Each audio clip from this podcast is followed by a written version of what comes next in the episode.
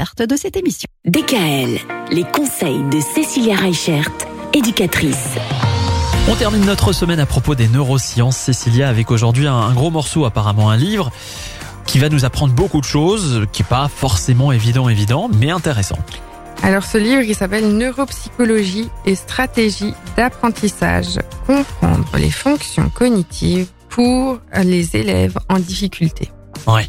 Alors ça paraît un gros morceau. Mhm. Ce qui est intéressant, c'est qu'il y a plein de choses dedans sur comment apprendre les grands principes par rapport à la neuropsychologie, les stratégies pédagogiques, faciliter la réussite des élèves porteurs de troubles 10.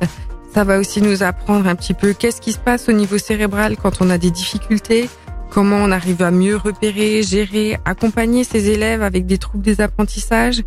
Ça va nous permettre aussi de comprendre comment mieux gérer l'attention, la mémoire, les fonctions exécutives, le stress, les émotions.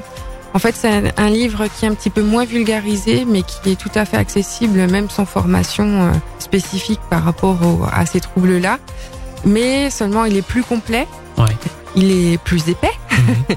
et du coup, il est peut-être un peu moins facile à lire. C'est-à-dire que quand on s'attaque à, à ce genre de livre, il faut se prévoir du temps, parce que je pense que ça va être important de faire une pause entre chaque chapitre pour digérer un petit peu toutes les informations, parce qu'il est très condensé, mais en même temps, moi je trouve qu'il est vraiment très complet et qui permet de vraiment comprendre qu'est-ce que c'est les neurosciences et qu'est-ce que ça va apporter justement à nos jeunes.